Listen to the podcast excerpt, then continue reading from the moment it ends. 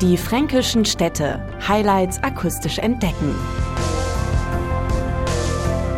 Hallo, mein Name ist Sven Wuttke und in diesem Podcast werden wir uns durch die 14 fränkischen Städte schmecken. Aus den fränkischen Städten kommen viele leckere Spezialitäten, die heute auf der ganzen Welt bekannt sind.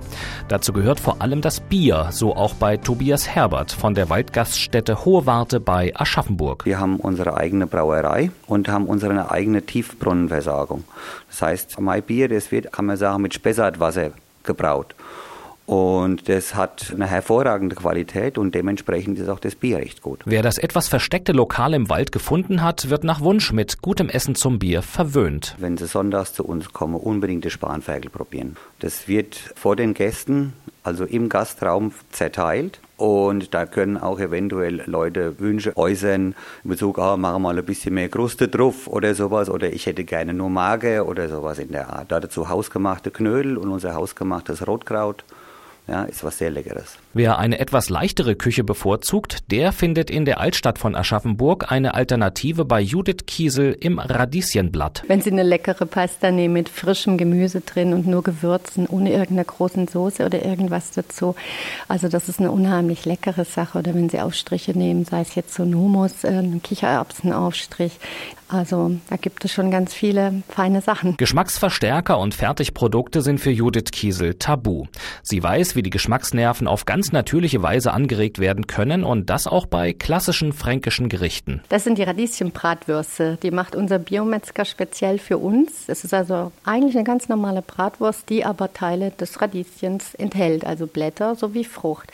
Und dadurch hat es so eine leichte Schärfe und schmeckt einfach lecker, weil wir essen doch alle gern mal eine feine Bratwurst und dann soll es auch eine gute Qualität sein und was Besonderes zum Namen passend. Unsere kulinarische Spurensuche führt weiter nach Würzburg. Christopher Thum vom urigen Lokal Backöfle serviert hier eine weitere fränkische Spezialität. Was Sie bei uns gegessen haben müssen, ist das Schäufele. Das auf jeden Fall, weil es auf die traditionelle Art und Weise im Ofen gemacht wird mit einer sehr röschen Kruste, mit einem Weinkraut, das wir selber einkochen.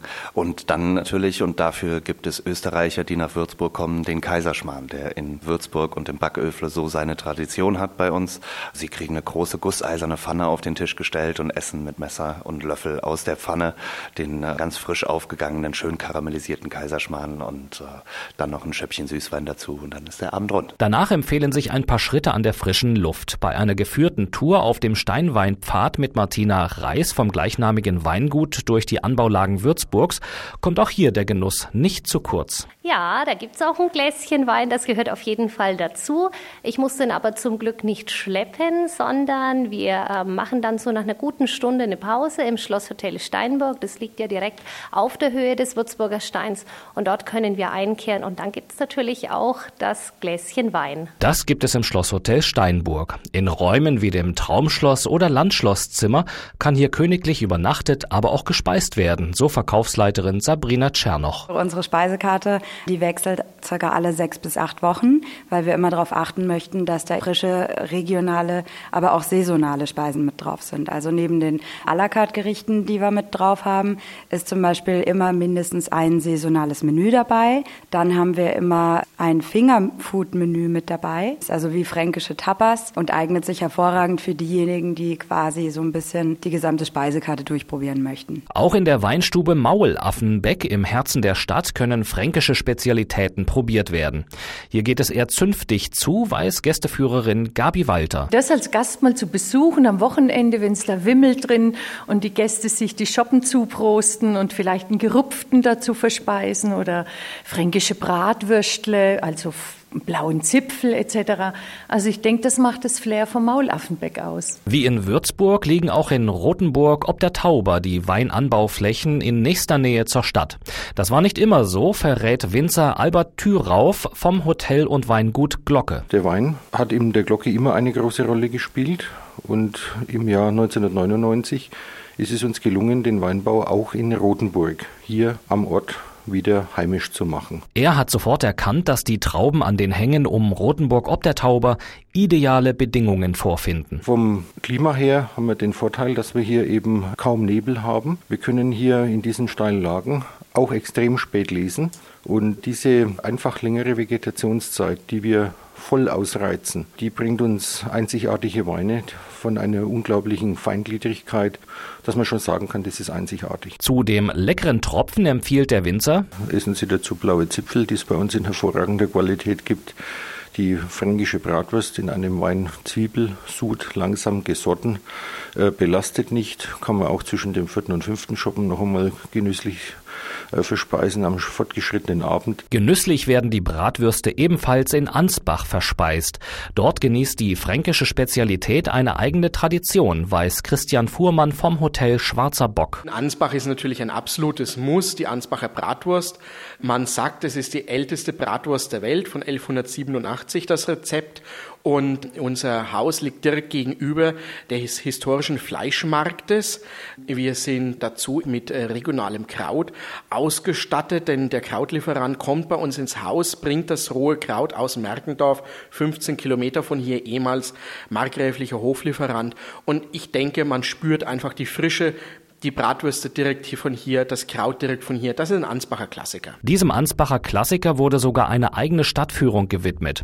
Bratwurstführer Holger G. Lang führt in Metzgers Kluft die Gäste durch die schmackhafte Geschichte der Stadt. Zum einen passiert es so, dass wir zunächst einmal etwas über das Metzgerhandwerk hier in früheren Zeiten in Ansbach erfahren und dann eine Metzgerei besuchen, um dort zu sehen, wie Bratwürste gefertigt werden. Und am Schluss lassen wir das Ganze dann durch den Magen gehen, indem wir selber in einer Gaststätte dann die Bratwürste verzehren. Die Bratwurst ist nur eine Spezialität unter den vielen fränkischen Köstlichkeiten, erklärt Christian Fuhrmann vom Hotel Schwarzer Bock. Die fränkische Küche ist sehr bunt und bildet für mich die Brücke zwischen einer traditionell deftigen bayerischen Küche und einer doch schon international belebten Küche, wie wir sie im Rhein-Main-Gebiet haben, wo der Handel durch die Schifffahrt auch viel internationales Flair schon seit Jahrhunderten in die Kochtöpfe gebracht hat. Ein künstlerisches Flair findet sich im Hotel Weißes Ross in Dinkelsbühl. Hier stiegen viele Maler ab, um die verwinkelte Altstadt auf Leinwand festzuhalten. Die Lage des Hotels war dafür perfekt, so Inhaber Joachim Neuhäuser. Der vordere Teil im Restaurant ist ein Teil der älteren Stadtmauer.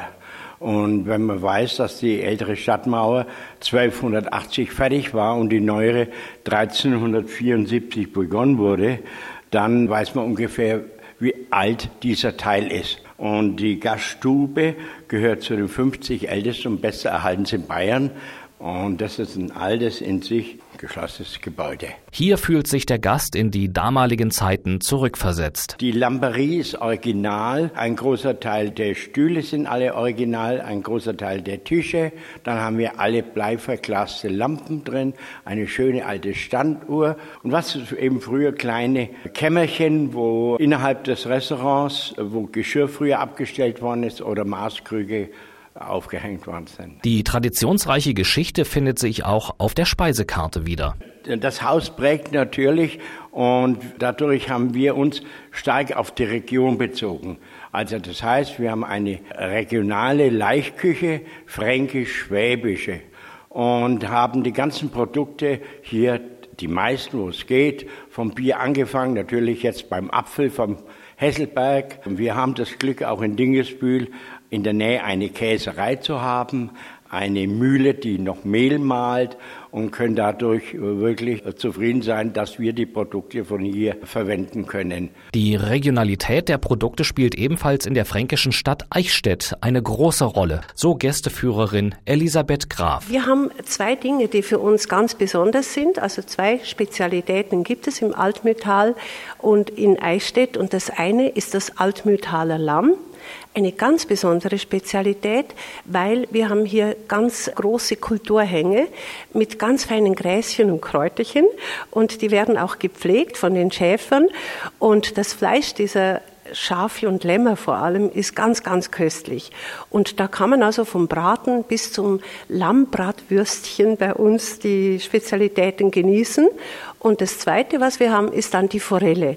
Denn das Altmetall hat sehr viele Karstquellen und dort werden Forellen gezüchtet und eine Forelle, die langsam wächst, hat ein gutes, festes Fleisch und dadurch ist es auch eine besondere Spezialität. Der Inhaber und Küchenchef Stefan Rottner vom gleichnamigen Gasthaus und Hotel in Nürnberg sieht ebenfalls in der Regionalität und besonders in der Tradition die Zukunft. Wir versuchen immer, was die Küche anbelangt, traditionelle Gerichte auf der Karte zu haben, die wir aber modernisieren. Jetzt ist Nürnberg ja bekannt für seine Bratwürste und wir haben das ein bisschen ausgeweitet und machen je nach Jahreszeit Lammbratwürste, Rehbratwürste, Geißleinbratwürste und haben einfach so die Verbindung zwischen der traditionellen Küche, die aber ein bisschen moderner interpretiert wird. Der Geschmack der fränkischen Speisen ist für ihn ganz charakteristisch. Also die fränkische Küche ist sehr zurückhaltend, aber geschmacklich unheimlich intensiv. Wir würzen sehr gerne mit äh, Majoran, mit Thymian. Das sind auch die Gewürze, die die Bratwurst ausmachen.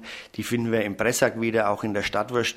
Es ist eine herzhafte Küche, aber die, ja, es wird hier in Franken so gekocht, wie der Franke auch ist. Ein bisschen kernig, wenig zurückhaltend, aber liebenswert. Als Wein empfiehlt er daher einen mit passendem Charakter. Die Hauptrebsorte in Franken ist ja der Silvaner.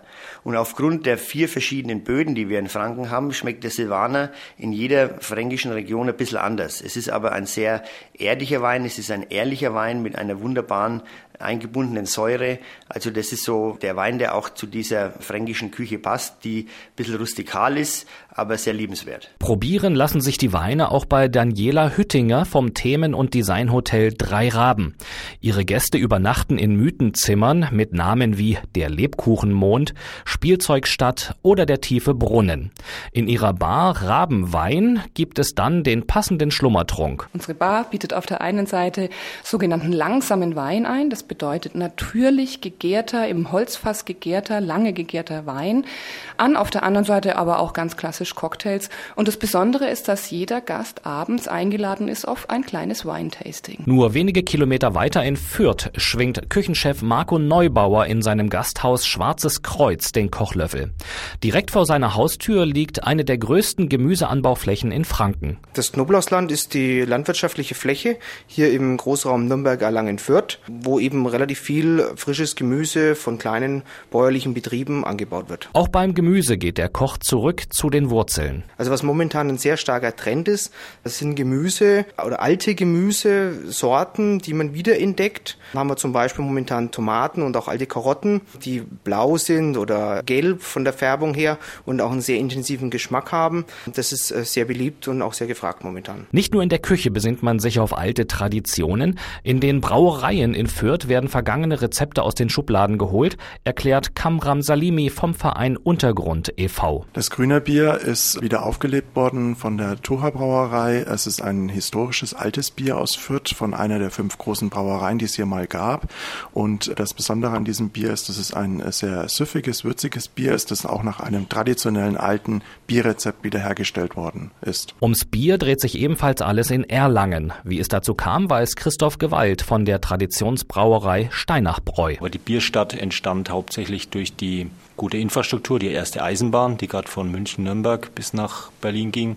Und in dieser Zeit, gerade um die Jahrhundertwende 1900, gab es 20 Brauereien in Erlangen und war besonders im Export berühmt. Es gab also Bier auf dem Weg in der Eisenbahn, aber auch mit eigenen Schiffen, sogar bis nach USA, wo der Name Erlanger auftaucht als Biername und daher kommt der Begriff Bierstadt. Und diese Geschichte wird in Erlangen gefeiert. Seit 1755 findet am Erlanger Burgberg jedes Jahr das größte Volksfest Frankens statt, die Erlanger Kirchweih. Wir haben hier in Erlangen einen kleinen Berg, wo ganz viele Bierkeller installiert sind, also die ganz tief in den Berg hineingehen, wo eben früher das Bier gelagert wurde. Und auf diesem großen Areal findet einmal im Jahr um Pfingsten rum und da kommen eine Million Besucher circa, sagt man, nach Erlangen und es ist ein ganz tolles Fest für uns. Der Brauch des Bierbrauens wird auch in Kulmbach zelebriert, so Helmut Völkel von der Stadt Kulmbach. Bier und Brauen hat natürlich in Kulmbach eine ganz besondere und lange Tradition. Brauereien, die hier seit Jahrhunderten die Wirtschaftskraft Kulmbachs darstellten, die auch viel dominiert haben von der wirtschaftlichen Situation dieser Stadt und auch das Bündnerwesen, das es heute auch noch noch aktiv gibt, also die Fasshersteller, die Fassmacher, die bis heute einen wesentlichen Teil auch des kulturellen Lebens der Stadt widerspiegeln. Wie das süffige Getränk hergestellt wird, bevor es ins Fass gefüllt wird, zeigt Braumeister Robert Boser an der Gläsernen Schaubrauerei im Biermuseum von Kulmbach. Man steht nicht vor geschlossenen Gefäßen, sondern kann durch eine Glaswand direkt in die Sudgefäße hineinschauen. Man sieht eine bestimmte Schichtenbildung beim Abläutern und auch das Würze kochen, wenn es richtig brodelt. Und diesen Einblick hat man sonst eigentlich nirgendwo. Das Brauerei- und Bäckereimuseum befindet sich in der ehemals größten Brauerei Kulmbachs im Mönchshof und ist das größte Lebensmittelmuseum in Europa. Dort versuchen sich die Braumeister auch immer wieder an neuen Rezepten und haben ein Lebkuchenbier kreiert. Sigrid Daum vom Museum kennt die Zutaten. Unser Braumeister braut nur nach dem bayerischen Reinheitsgebot. Da sind natürlich dann keine Lebkuchengewürze drin, aber in der Zusammensetzung des Malzes erreicht er einen leichten, rauchigen Geschmack der so ein bisschen an Räuchermännchen erinnert und ja so ein, ein Gefühl für Lebkuchen vermittelt. Das ist die Kunst, aus den Zutaten des Reinheitsgebotes eben die unterschiedlichsten Dinge zu machen. Dazu gibt es in der eigenen Gaststätte des Museums die passenden Gerichte. An Spezialitäten bieten wir in unserem Bräuhaus an die Pfefferhaxe. Das ist etwas ja Besonderes. Eine panierte Haxe mit einer grünen Pfeffersoße. Dann das Kulmbacher Krähenfleisch. Das ist eine gepökelte Rinderbrust mit einer Meerrettichsoße. Ganz frisch gemacht.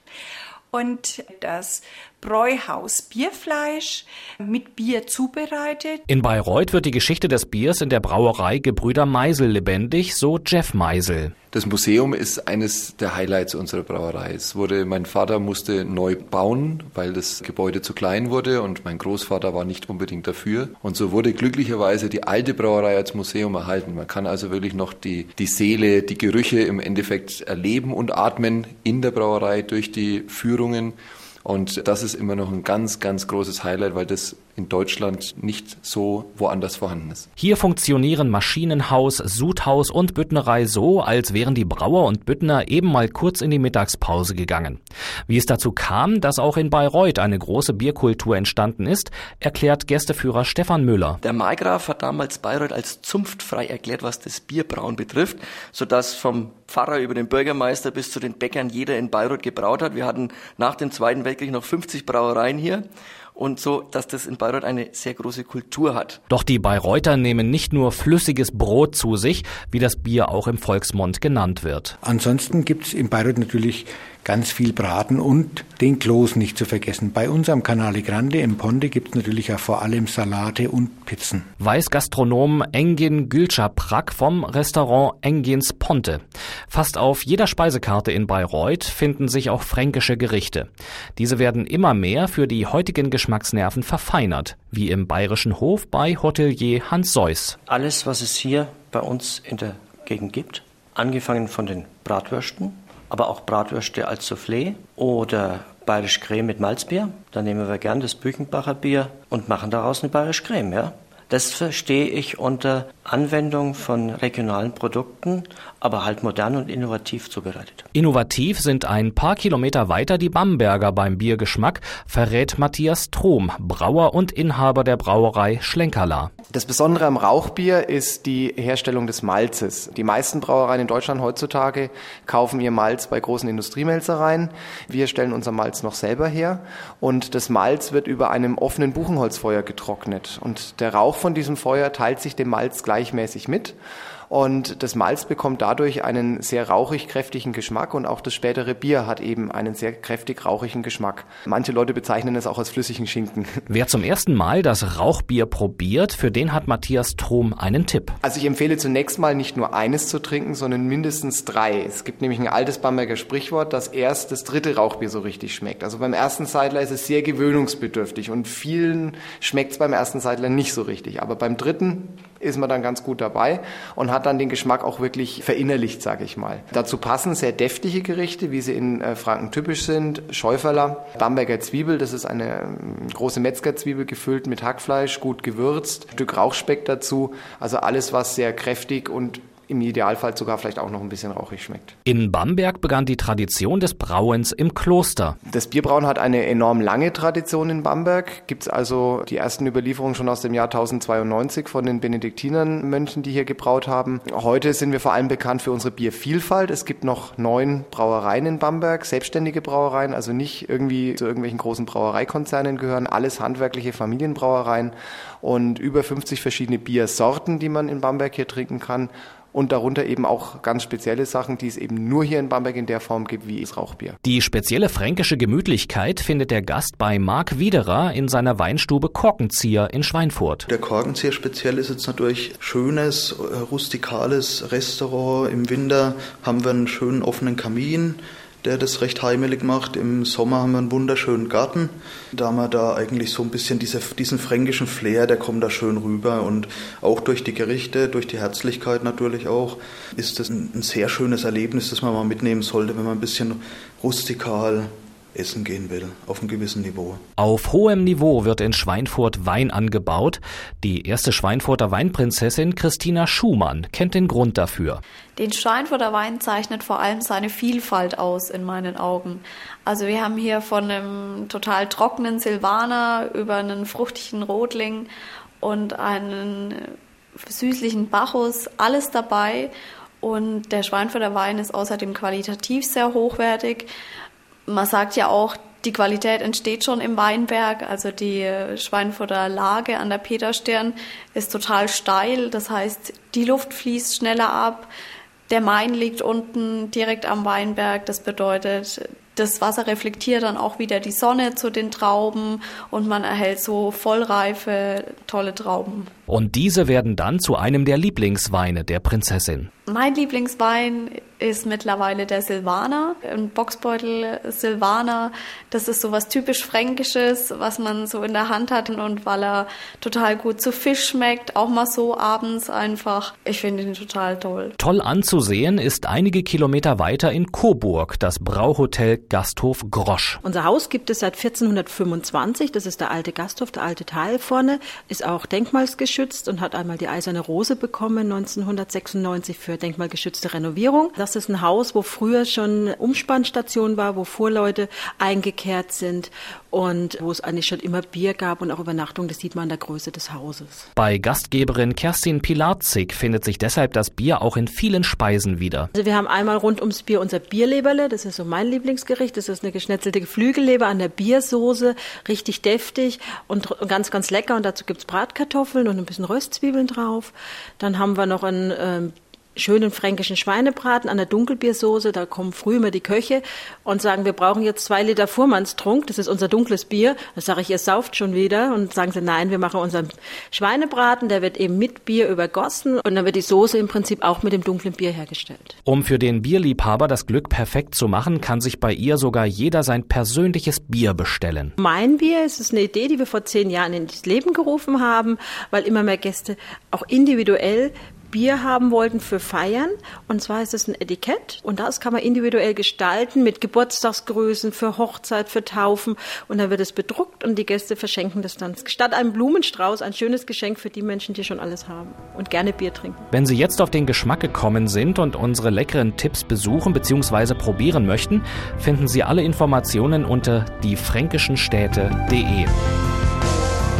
Die fränkischen Städte Highlights akustisch entdecken. Diese Produktion wurde unterstützt durch den Europäischen Fonds für regionale Entwicklung.